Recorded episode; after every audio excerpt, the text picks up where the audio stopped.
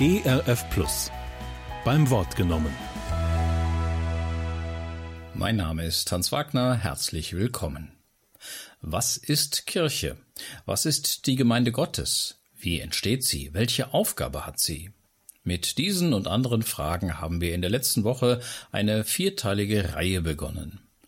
Geistlich wachsen, wie geht das? So lautete die Frage zum Eröffnungsgottesdienst der Allendorfer Bibeltage 2020, die unter dem Motto standen Kennzeichen und Auftrag der Gemeinde Jesu. Prediger und Referent der Tage war Berthold Schwarz.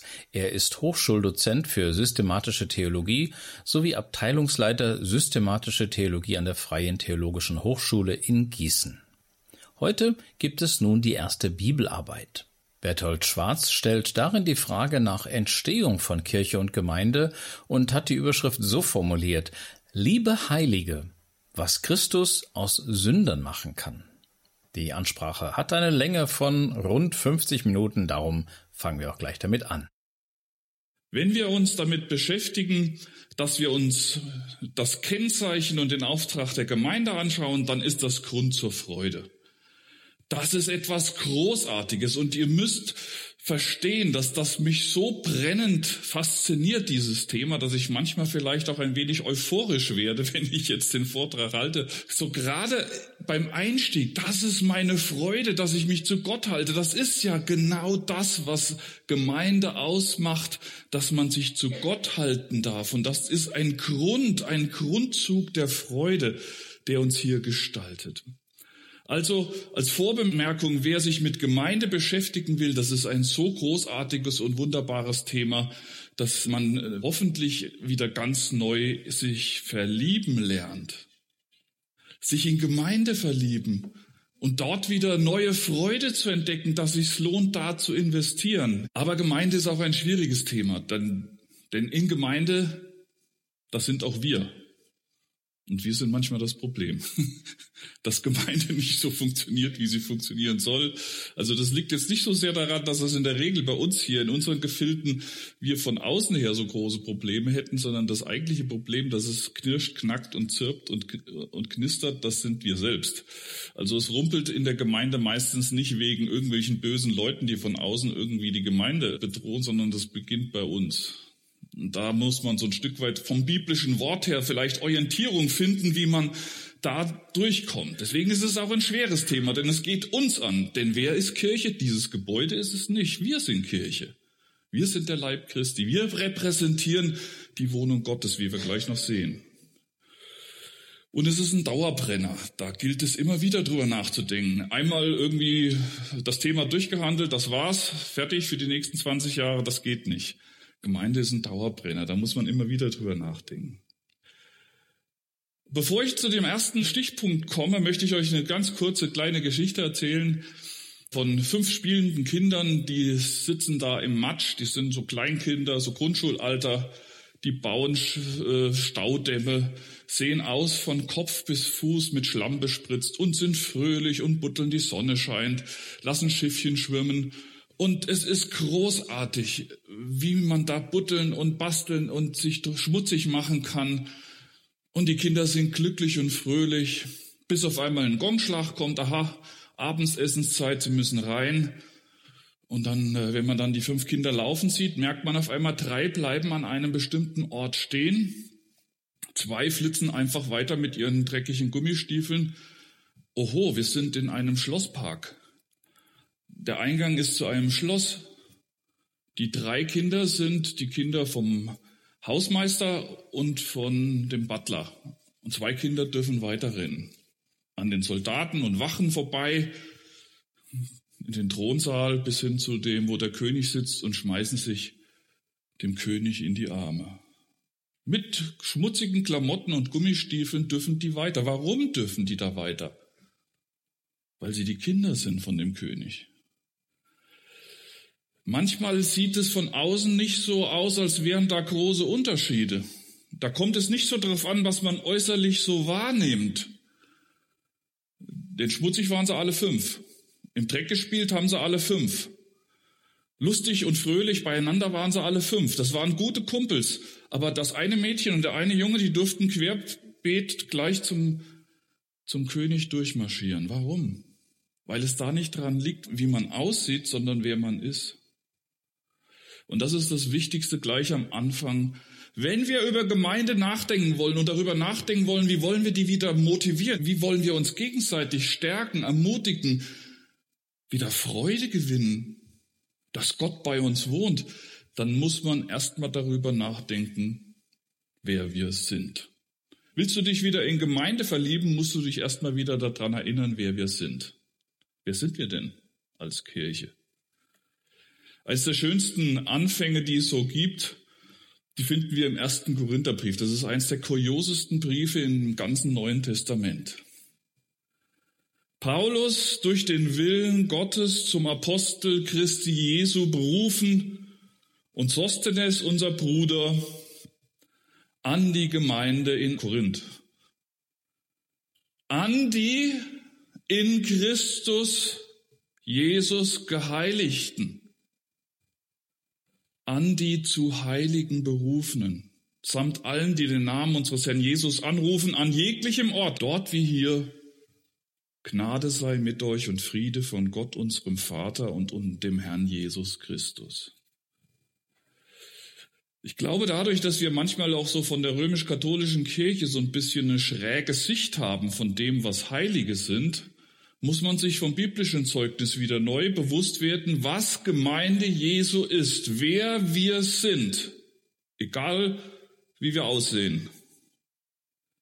Ohne was zu tun, ist unser Privileg Liebe Heilige. Das ist eins der größten, faszinierendsten und bewundernswerten Zusprüche, die uns das Wort Gottes gibt. Wir sind Heilige. Was heißt denn das Heilige sein? An die berufenen Geheiligten in Jesus Christus, die Heiligen, die in Korinth sind, also das wichtige Wort, das kann man auch vom Alten Testament sehr schön ableiten, das hängt damit zusammen, dass Heiligung oder heilig hier in dem Sinne etwas bedeutet, beiseite setzen, etwas absondern, etwas zu einer bestimmten Funktion einsetzen. Zum Beispiel als die im Alten Testament, da kann man sich das sehr schön verdeutlichen, was das bedeutet. Im Alten Testament gab es da Kupferschmiede und Eisenschmiede und die mussten alle möglichen, natürlich handwerklich geschickt Dinge für den alltäglichen Gebrauch herstellen. Pfannen, Töpfe, alle möglichen Eisendinge, auch Waffen. Und, ähm, und irgendwann musste man ja auch mal was für den Tempel herstellen. Aber das war ja das erstmal zunächst einmal das gleiche Grundmaterial, das gleiche Kupfer oder das gleiche Eisenblech oder Goldblech, was auch immer man benutzte. Und dann, wenn es für den Tempel gebraucht werden sollte, dann wurde sozusagen diese Pfanne, die, wo man Räucherwerk im Tempel oder in der Stiftshütte für benutzte, wurde die Pfanne geheiligt. Sie wurde abgesondert für den Dienst für Gott. Und dann durfte man dann drin keine Spiegeleier mehr braten. Wenn die abgesondert war für Gott, dann war das ein heiliges Ding. War die Pfanne irgendwie heiliger als die anderen Blechpfannen oder Kupferpfannen oder Eisen oder sonst wie Pfannen? Äh, sie wurden geheiligt. Sie wurden in den Gottesdienst gestellt. In den gottesdienstlichen Gebrauch für die Priester Israels. Und was Paulus hier macht, er benutzt dieses Wort und adressiert die Gemeinde Jesu in Korinth mit Liebe Heilige. Das ist ein Privileg, das er ihnen zuspricht und das hängt nicht davon ab, wie sie aussehen. Wie bei den Kindern, die zum König durchgelaufen sind. Denn wenn man den Brief weiterliest, das ist hier Kapitel 1.1 und ein paar Verse weiter, und man den ganzen Korintherbrief liest, es gibt keinen Brief im ganzen Neuen Testament, auch nicht bei den Galatern, wo es ziemlich drunter und drüber ging, aber da ging es um die Lehre. Es gibt keine Gemeinde im ganzen Neuen Testament, die dermaßen moralisch durcheinander und korrupt und kaputt war wie die korinthische Gemeinde. Und die wird angesprochen wie Liebe Heilige. Und dann fängt er an, Kapitel 2 und 3. Spaltungen, Hochmut, Arroganz, Prostitution, Ehebruch, Überheblichkeit, Lieblosigkeit, Liebe Heilige. Versteht ihr, was da passiert? Wir müssen erstmal wieder begreifen, was eigentlich wir sind, aber nicht durch das, was wir tun, sondern durch das, was Jesus uns, weil wir in ihm berufen sind, schenkt.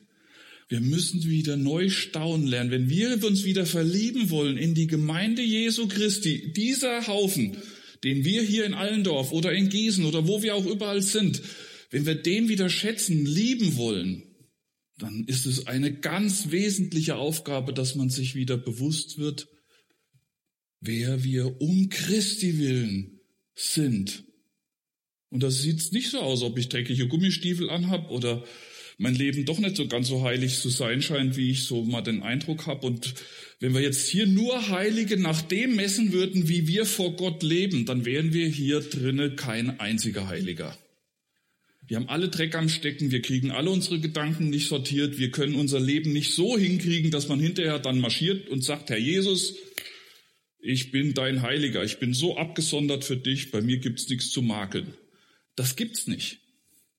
Wir sind Heilige, weil Christus uns abgesondert hat zum Gottesdienst, weil er uns in die Gemeinschaft Gottes hineinzieht, weil wir berufen sind durch Jesus Christus dahin zu gehören, wo man normalerweise als Sünder gar nicht hin darf, in die Gegenwart Gottes. Wir sind für den gottesdienstlichen Gebrauch als Gemeinde Jesu herausgerufen. Großartig. Wir werden angesprochen als liebe Heilige. Und für das, was wir sind, müssen wir nichts tun. Es liegt an Christus, dass wir Heilige sind, berufene Heilige in Christus. Aber wir sind noch viel mehr. Die Gemeinde ist das Haus Gottes. Das ist so ein Begriff, der manchmal vielleicht so ein bisschen untergeht. Es ist sozusagen die sichtbare Form der Wahrheit, dass Gott mitten unter uns wohnt. Ich bin einer, der auch äh, von seinem Beruf her sich ganz viel mit Israel beschäftigt. Ich fahre oft mit Gruppen auch nach Israel. Wir sind natürlich auch in Jerusalem. Wir sind immer begeistert von dem Tempelberg, wo man keinen Tempel mehr sieht. Aber man sich vorstellen könnte, wie es da mal ausgesehen hat, Salomo und dann Herodes und so. Aber man höre und staune, die Gemeinde, die Gemeinde Jesu Christi braucht überhaupt kein Gebäude. Die braucht weder den Tempel in Jerusalem noch irgendwie eine Kathedrale noch einen Dom. Denn wer ist denn der Tempel Gottes? Hier. Ihr seid der Tempel Gottes, das Haus Gottes. 1 Timotheus 3. Dies schreibe ich dir und hoffe bald zu dir zu kommen. Wenn ich aber erst später komme, sollst du wissen, wie man sich verhalten soll im Haus Gottes. Das ist die Gemeinde des lebendigen Gottes, ein Pfeiler und eine Grundfeste der Wahrheit. Das ist kein Gebäude, das sind lebendige Bausteine, das sind lebendige Menschen. Wir sind Haus Gottes, da wohnt Gott.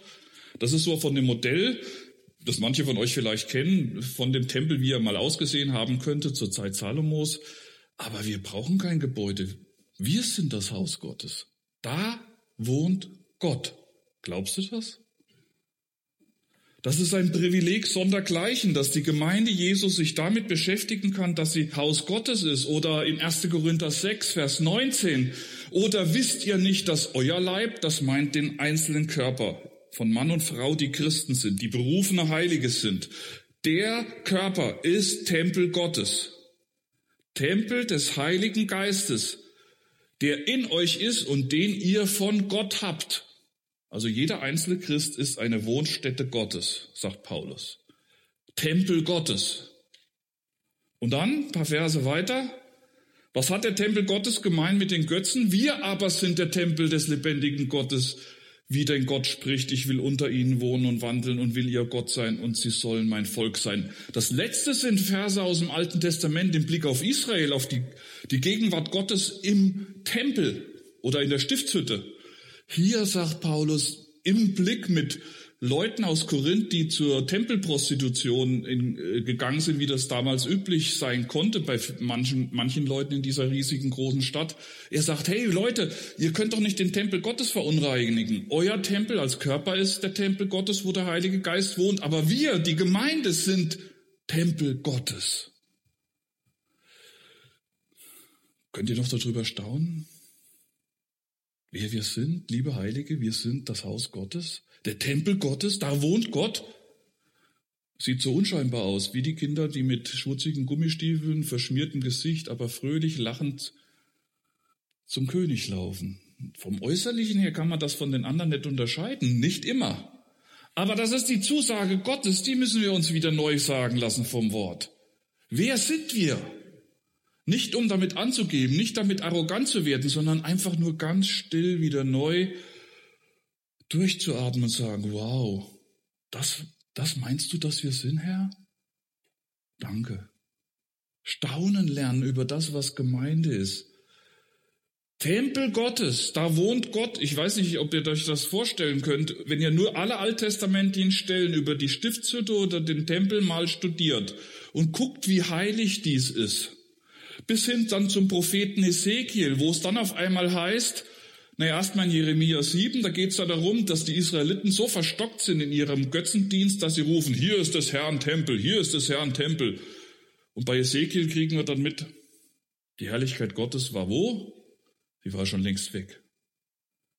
Da stand noch das Bauwerk, aber Gott war nicht mehr da. Wenn man das so, diese positiven Seiten im Alten Testament über die Stiftshütte und die Wohnstätte Gottes, den Tempel betrachtet, dann wie er dann im Gericht von dem Tempel weggeht und sich in seiner Herrlichkeit zurückzieht. Die ganze Erde ist mein, mein Besitz, ein Schemel meiner Füße. Was will ich denn in so einer Hütte wohnen? Das ist ja nur ein Symbol sozusagen. Aber er sagt, ich will unter ihnen wohnen. Wo? Hier. Wir sind der Tempel Gottes. Das ist etwas, was uns zum Staunen bringen sollte. Gemeinde Jesu ist also Wohnung. Durch ihn werdet auch ihr miterbaut zu einer Wohnung Gottes im Geist. Epheser 2, Vers 22. Eine Wohnung Gottes im Geist. Epheser 3, da geht es darum, dass der Reichtum der Herrlichkeit Gottes Kraft geben soll am inwendigen Menschen, auf das wir Christus durch den Glauben in unseren Herzen wohnen lassen. Der Christus wohnt in unseren Herzen. Die Wohnung Gottes ist der lebendige Leib. Liebe Heilige, ihr seid Wohnung Gottes. Jesus antwortete und sprach zu ihm, wer mich liebt, der wird mein Wort halten, mein Vater wird ihn lieben und wir werden zu ihm kommen und Wohnung bei ihm nehmen. Erstaunt uns das noch oder ist uns das so irgendwie gleichgültig geworden, dass das Gott so uns mit so einer wunderbaren Freundlichkeit zusagt? Ich will bei euch wohnen. Ihr aber seid nicht fleischlich, Römer 8, Vers 9, sondern geistlich, wenn denn Gottes Geist in euch wohnt. Wer aber Christi Geist nicht hat, der ist nicht sein.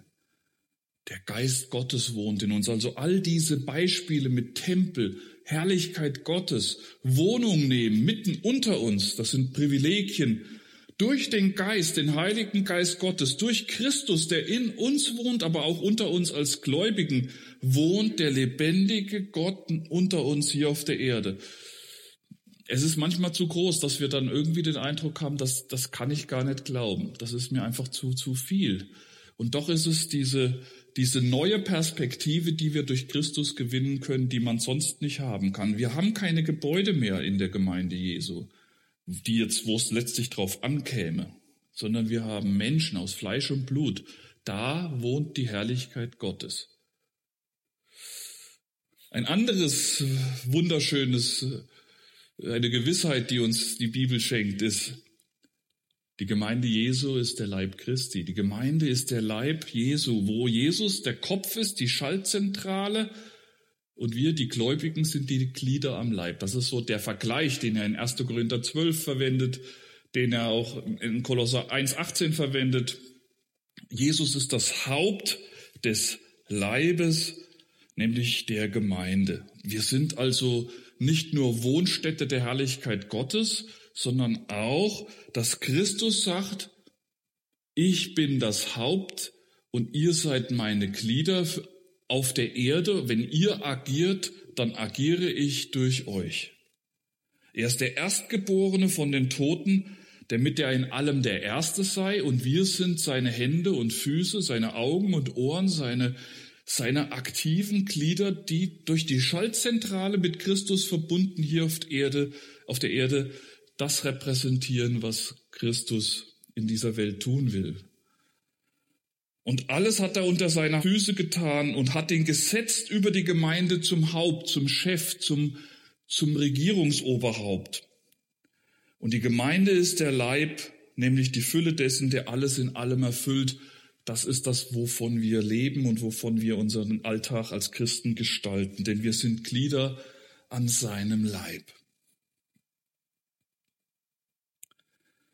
Die Gemeinde ist auch sowas ähnliches wie Ehefrau oder so oder, oder Braut oder, naja, da kann man drum streiten, ob das der Begriff passt oder nicht passt. Aber jedenfalls wird im Epheser 5 deutlich gemacht, dass es auch eine Zukunftsperspektive gibt, die jetzt schon Auswirkungen hat, dass Jesus die Gemeinde, wieder ein anderes Bild, wieder eine andere Funktion. Es bedeuten nicht alle diese Bilder immer das Gleiche, denn sie haben eine unterschiedliche Funktion, wenn Gott uns zuspricht, wer wir sind. Wir wollen ja erstmal kennenlernen in den Augen Gottes, wer wir sind als Gemeinde.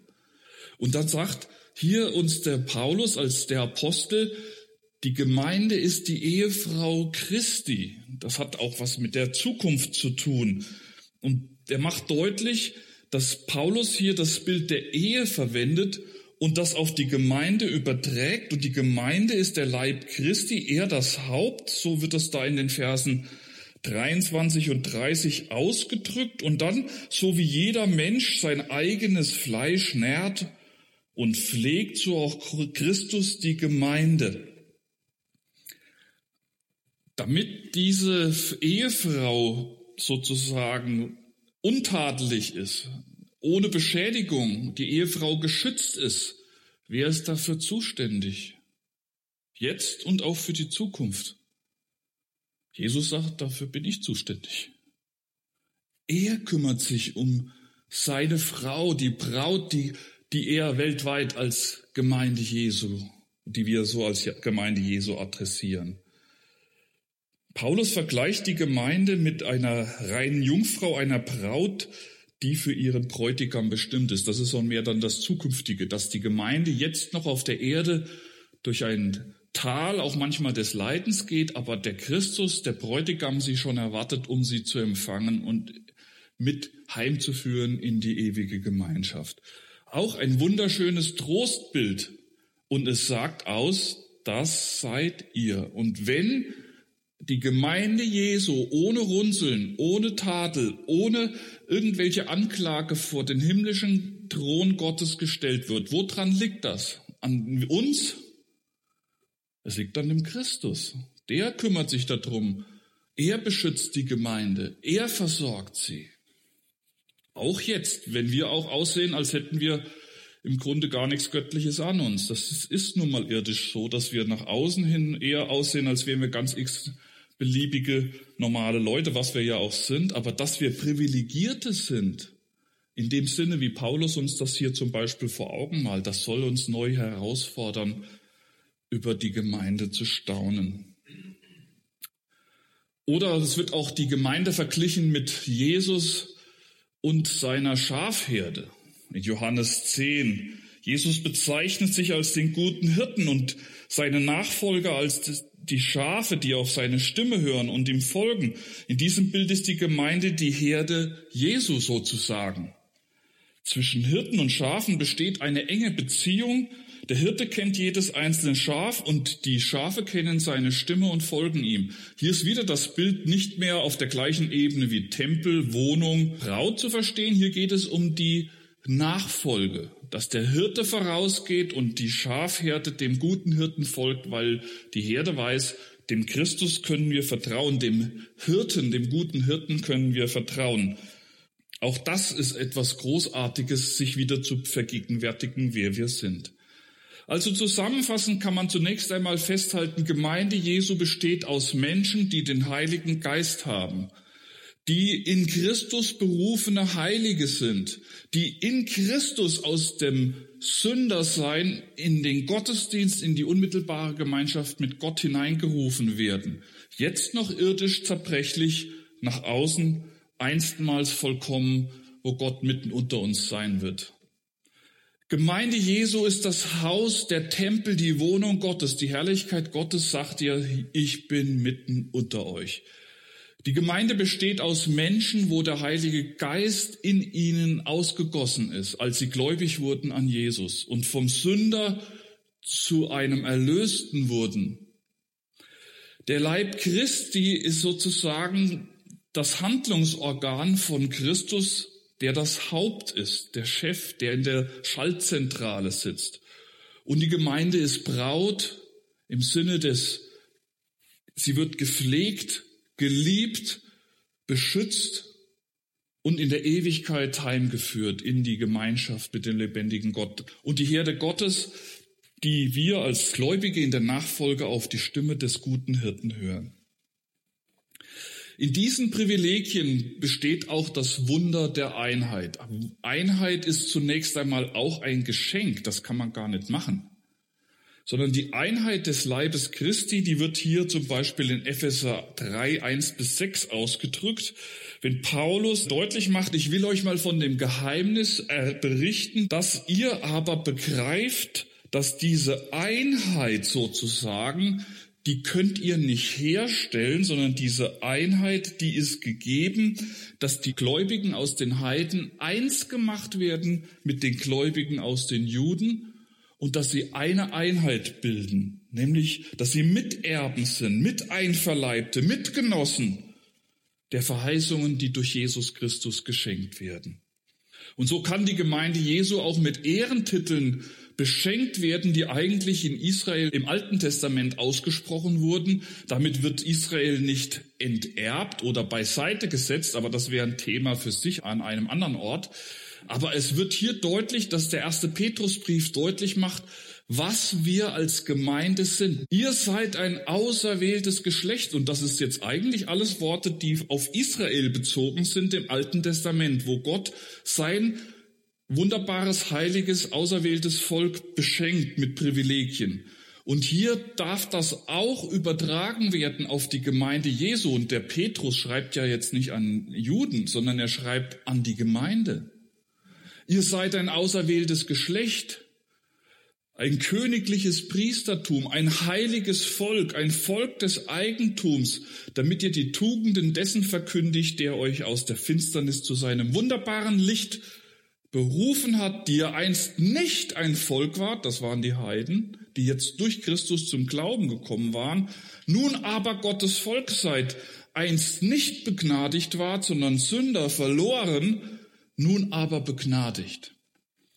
Und all die Dinge, die ich jetzt hier so ein bisschen zusammengefasst habe, die ich hier in aller Kürze euch in Erinnerung gerufen hat, was können wir dazu tun, dass wir Tempel sind, Wohnung Gottes, Wohnung des Heiligen Geistes, Braut, dass wir gute, dass wir eine Wohnstätte sind, dass wir die Privilegien haben, zur Schafherde Gottes zu gehören. Was können wir dafür tun?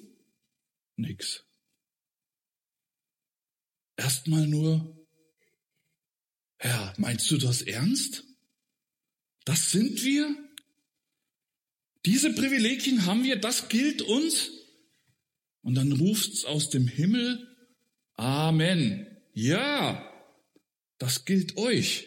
Das seid ihr. Nicht, weil ihr so toll seid, sondern berufen in Christus seid ihr, liebe Heilige, mit diesen Privilegien ausgestattet, auch mit schmutzigen Gummistiefeln.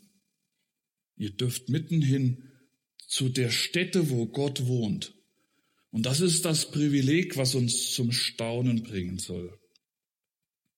Daraus folgt, dass die Gemeinde immer göttlichen Ursprungs ist. Sie wird von Menschen nicht gemacht. Gemeinde wird von Gott ins Leben gerufen.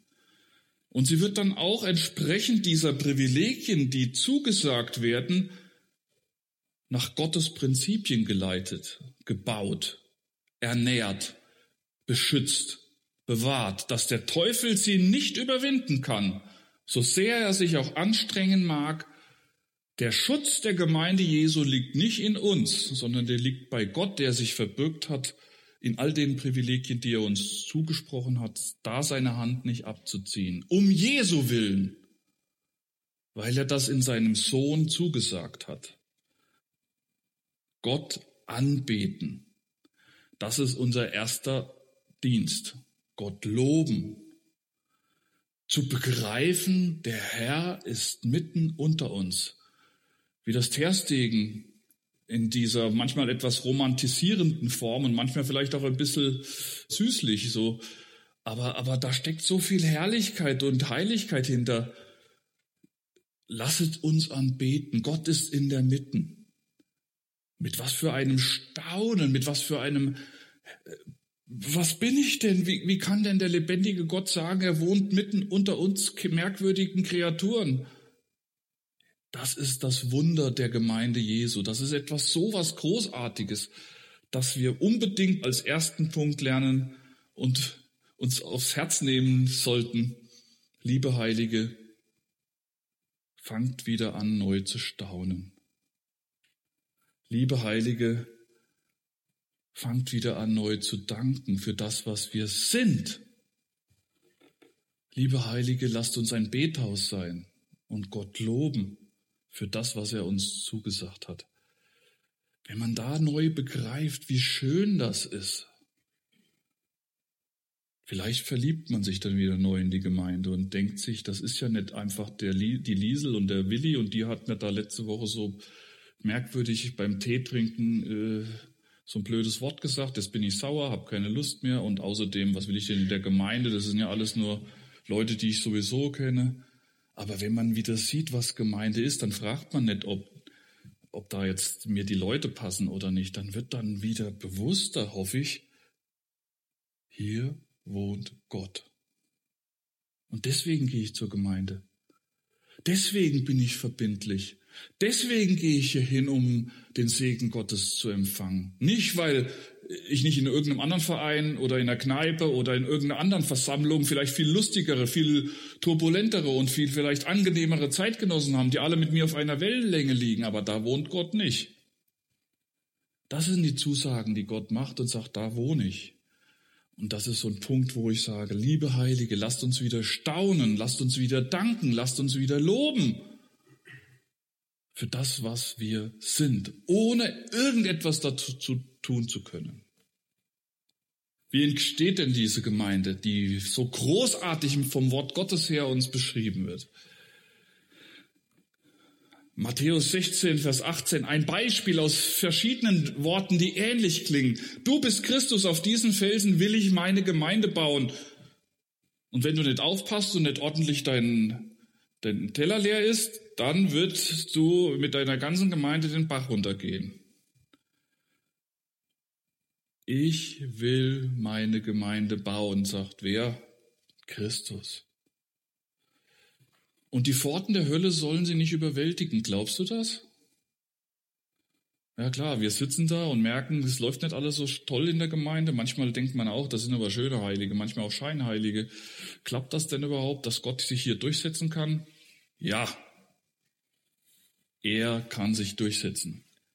Die Pforten der Hölle, wer auch immer das ist, das ist ein ziemlich starker Tobak, werden sie nicht überwinden. Ich will meine Gemeinde bauen. Ein großartiges Wort für alle, die Gemeinde bauen und die Gemeinde lieben. Es liegt an Christus. Und der Herr fügte täglich zur Gemeinde hinzu, die gerettet werden. Der Herr fügte hinzu. Also wenn ihr euch beschwert, dass keiner zum Glauben kommt, dann müsst ihr euch beim Herrn beschweren. Es liegt nicht nur an der Methodik, es liegt daran, dass Herr Jesus, warum kommt bei uns keiner mehr zum Glauben? Was machen, was ist denn los? Der Herr fügte hinzu täglich, die gerettet werden. Oder Epheser 2, 19 bis 22, so seid nun ihr nicht mehr Gäste und Fremdlinge, sondern Mitbürger der Heiligen und Gottes Hausgenossen, erbaut auf den Grund der Apostel und Propheten, da Christus ist der Eckstein, auf welchem der ganze Bau ineinander gefügt wächst zu einem heiligen Tempel im Herrn. Durch ihn werdet auch ihr miterbaut zu einer Wohnung Gottes. Hier wird das alles nochmal gigantisch zusammengefasst, was Gemeinde ist. Egal an welchem Ort, wo zwei oder drei im Namen Jesu versammelt sind, wo wirklich der Name Jesu Menschen zum neuen Leben hat, gebracht hat, dann sind sie Mitbürger der Heiligen, dann sind sie liebe Heilige, dann sind sie Gottes Hausgenossen. Er wohnt mit uns in der WG. Er baut auf dem Grund der Apostel und Propheten, das heißt, das ist die Grundlage der Lehre, die hier vermittelt wird, von dem die Gemeinde lebt. Und Christus ist der Eckstein, der alles trägt. Das ist sozusagen das Fundament, die absolute stabile Grundlage, die nichts erschüttern kann. Das ist der Christus. Und der ganze Bau ist jetzt nicht aus Steinen, sondern das sind wir Menschen, die miteinander verzahnt aufeinander aufgebaut werden zu einem Tempel Gottes, wo er mittendrin wohnt. Und wer macht das alles? Gemeinde entsteht durch Gott. Und zwar durch so ein Wort wie jetzt 1. Korinther 1, 18 zum Beispiel. Das Wort vom Kreuz ist Dummheit, Doofheit, Torheit, sagt Paulus, für die, die verloren gehen, die nicht das ewige Leben mit Gott erleben dürfen. Aber für die, die gerettet werden, ist das Evangelium vom gekreuzigten Christus eine Gotteskraft. Der reißt sie heraus. Der gekreuzigte Christus ist der, der die Sünder herausruft und sie privilegiert mit Versöhnung, mit Schuldvergebung, mit neuem Leben, dass selbst der einzelne Mensch, du und ich, ein Tempel des Heiligen Geistes sein darf, obwohl wir von außen her eher aussehen, als sind wir einfach genauso mehr oder weniger ähm, hilflose Kreaturen, da kann doch Gott nicht sein. Es ist so, dass die, die durch Christus den Gekreuzigten erfasst in ihrer Schuld überführt, Buße getan haben, im Glauben sich an Christus wenden, die Kraft vom Kreuz macht sie zu neuen Menschen. Und das schönste Wort, was ich im ersten Korintherbrief neben Kapitel 15 so großartig finde, auch hier äh, in diesem Kapitel 1, es ist wieder ein Sein-Wort. Also es gibt dieses äh, in der deutschen Sprache, man ist etwas sein oder man tut etwas tun. Und das sind wichtige Aussagen, die ihr beim Bibellesen mal überprüfen müsst. Ihr müsst mal gucken, wo Dinge einfach zugesprochen werden im Sinne von, das ist so, das gilt. Und es gibt Dinge, wenn ihr nicht dann, da muss man was tun, dann kommt sonst die Konsequenz.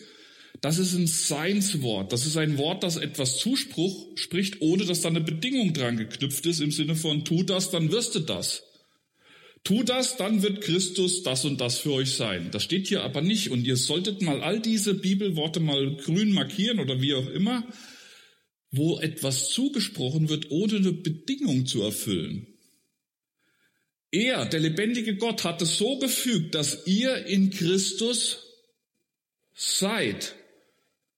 Das ist eine Gabe Gottes, die kommt vom Kreuz her. Erlöste, Sünden vergeben, aus dem Sünderstatus in die Gemeinschaft mit Gott berufen. Ihr seid in Christus und dieser Christus ist jetzt für uns was. Der wird das nicht. Wenn du schön brav bist, wird Christus für dich Heiligung. Wenn du schön brav bist, wird Christus deine Erlösung. Canceln.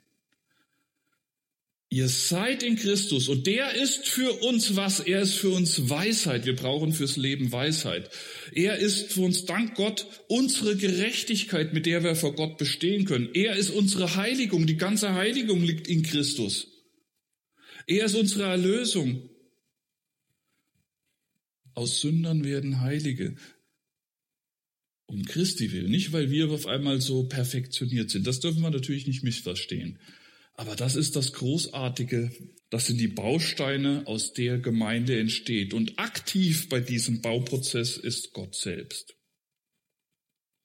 Und in diesen Bauprozess hinein, da gibt es dann auch Hilfen, dass dieser Bauprozess auch weitergeht, dass er auch mit uns Menschen in einer gewissen äh, Zusammenarbeit vorwärts marschiert. Es ist also so, dass wir als die, die zur Gemeinde gehören, auch hineingerufen werden, denn Christus beauftragt in der Gemeinde seine Diener zum Bau seiner Gemeinde. Also es ist nicht nur so ein übernatürlicher Akt, es ist auch die Aktivierung von uns, die wir zum Leib Christi, zum Haus Gottes, zur Braut, zur Herde gehören. 1. Korinther 3 macht das deutlich. Auch nur die Bibelstellen sind nur Beispiele von etlichen anderen, die in eine ähnliche Richtung gehen. Das ist euch klar. Hier, wer ist nun der Paulus? Wer äh, der Apollos? Wer ist nun der Paulus? Da geht es um diese erste große Krise in Korinth. Liebe Heilige, ich habe gehört, ihr haut euch gegenseitig die Köpfe ein und spaltet euch. Was ist denn da los? Der eine sagt, ich gehöre dem Christus, der andere sagt, ich gehöre dem Petrus, der andere sagt, ich gehöre dem Apollos, der andere sagt, ich gehöre zum Paulus. Wie? Spaltgeist. Diener sind sie. Diener. Durch die ihr gläubig geworden seid. Gemeinde wird also durch Menschen, die Diener sind, an andere weitergegeben, die, die dann denen das Evangelium bezeugen und dadurch werden andere gläubig. Das ist eine wunderbare Weitergabe der Kraft des Gottes, die er so für richtig ansieht. Und jeder nach der Gabe, die Gott dieser Person gegeben hat. Dem Apollos, dem Paulus, dem Petrus. Jeder hat seine Dienstgabe, dass andere zum Glauben kommen können oder dass sie im Glauben wachsen können, dass sie ermutigt werden, dass sie zurechtgewiesen werden, dass sie gestärkt werden, dass sie eine Hilfe bekommen. Aber dass der ganze Gemeindebau funktioniert und der Dienst, den jeder Einzelne untereinander tut, woran hängt es, dass das alles gelingt? Wiederum an Gott. Aber Gott hat das Gedeihen gegeben. Säen, gießen, Pflanzen, die Pflanzen schön aufpassen, dass sie nicht verwelken. Aber dass es wächst, ist Gottes Sache. Und wir sind mitten hineingenommen. Denn weder der pflanzt noch der etwas begießt ist etwas, sondern Gott, der das Gedeihen gibt.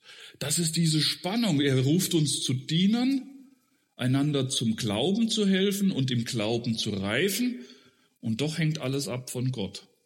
Diese Spannung, die ist auf der einen Seite äh, vielleicht für uns merkwürdig, aber sie ist auch extrem entlastend. Spürt ihr das? Ich muss es nicht machen, dass die Gemeinde flutscht, dass sie funktioniert. Ich werde mich als Dienerin und als Diener investieren, um meinen Nächsten zu dienen, aber ich weiß ganz genau, ich bin schwach und es hängt an Gott. Und den werde ich anrufen. Deswegen ist Gemeinde als erstes Bethaus und nicht Machhaus oder Aktionismushaus oder lass uns mal Methoden ausdenken, Haus. Bethaus. Warum? Weil es von Gott abhängt. Ob er Gedeihen gibt. Abhängig sein vom lebendigen Gott. Und dazu hat er dann verschiedene Dienste über diese Dienerschaft hinaus auch eingesetzt. Leute, die das Evangelium verkündigen, Apostel, Hirten, Lehrer, die den Glauben praktizieren können, die gute Dinge tun können. Damit wird der Gemeindeleib erbaut, gegenseitig gestärkt, bis wir alle hineinkommen in die Einheit des Glaubens und der Erkenntnis des Sohnes Gottes zum vollendeten Mann, zum vollen Maß der Fülle Christi. Diese Erbauung miteinander hat ein Ziel, die Vollendung, die dann einstmals im Himmel getroffen wird. Gemeindewachstum ist also etwas, das mit dem Wirken Gottes zu tun hat. Drittens, das Gemeindewachstum, da nur ein paar ganz kurze Sätze noch zum Schluss. Ich habe gepflanzt, Apollos hat begossen, aber Gott gibt das Wachstum. Investieren, ja, abhängig bleiben von der Wirksamkeit Gottes. Der Herr aber fügt hinzu, das ist wichtig, dass wir wirklich damit rechnen, dass er das tut. Gemeinde als Bethaus ruft, Herr, füge du hinzu. Wir können es nicht.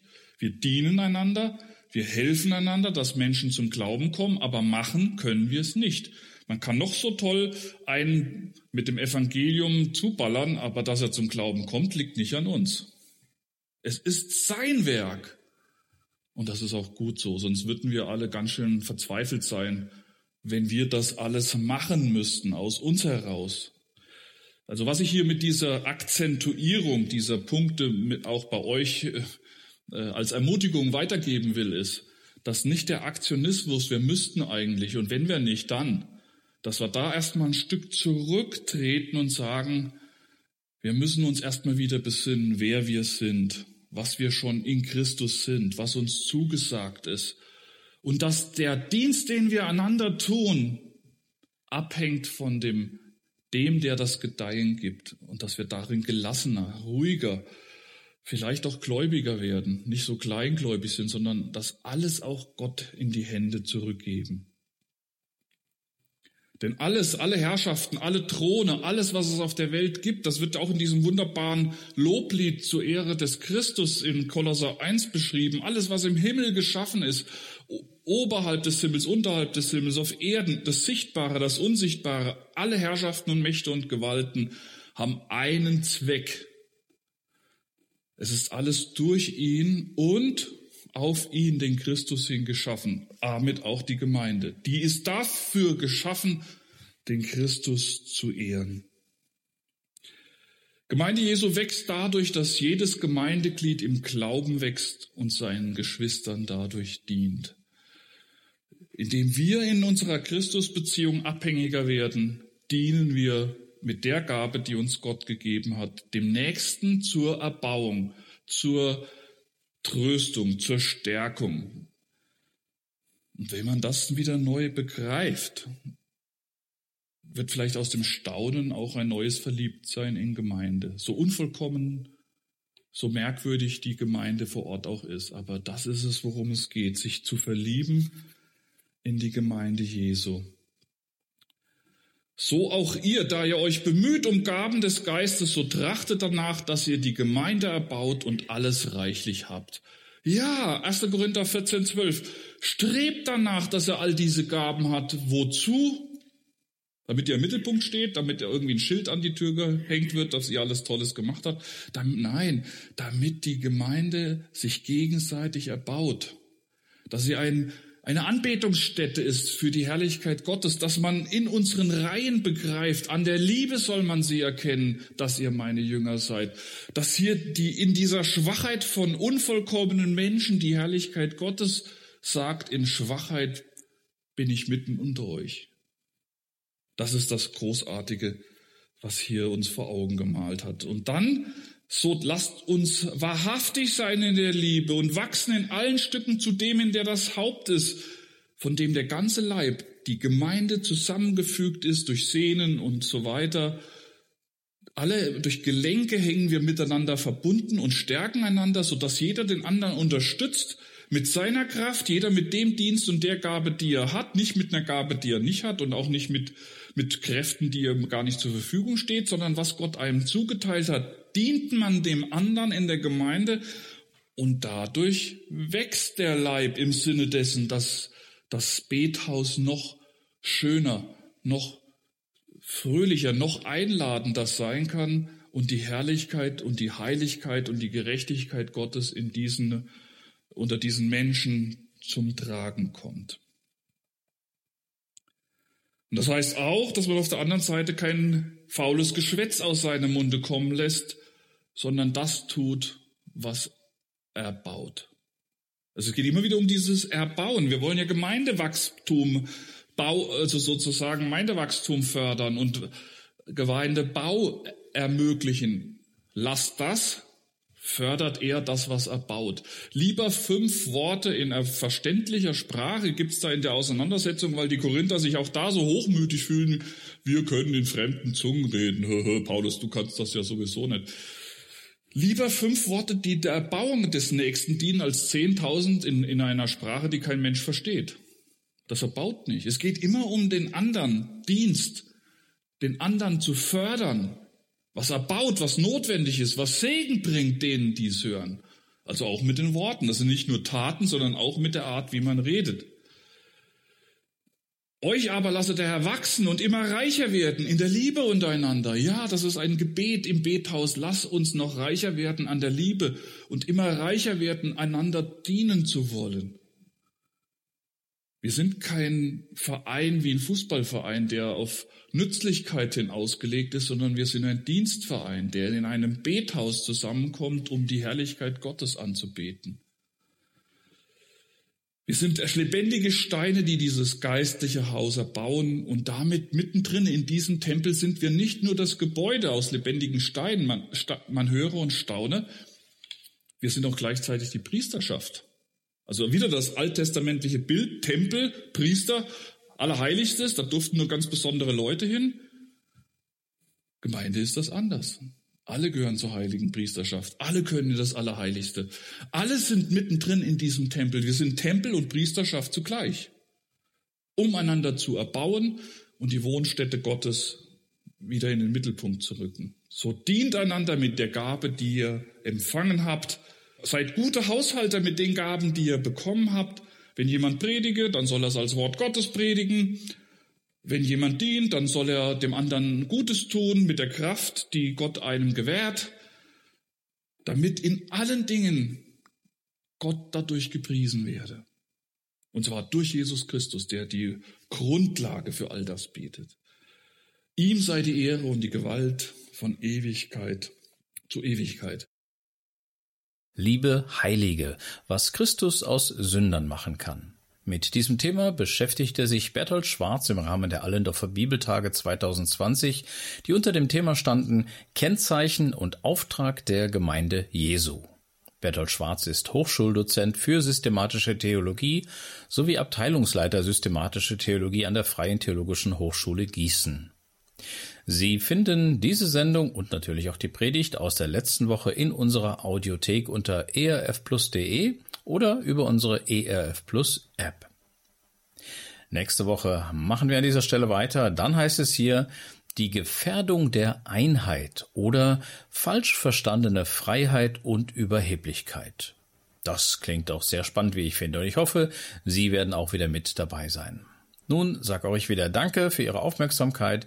Ich verabschiede mich. Mein Name ist Hans Wagner und ich wünsche Ihnen noch alles Liebe. Beim Wort genommen. Mehr auf erfplus.de oder im Digitalradio DAB+. Hören Sie ERF Plus. Gutes im Radio.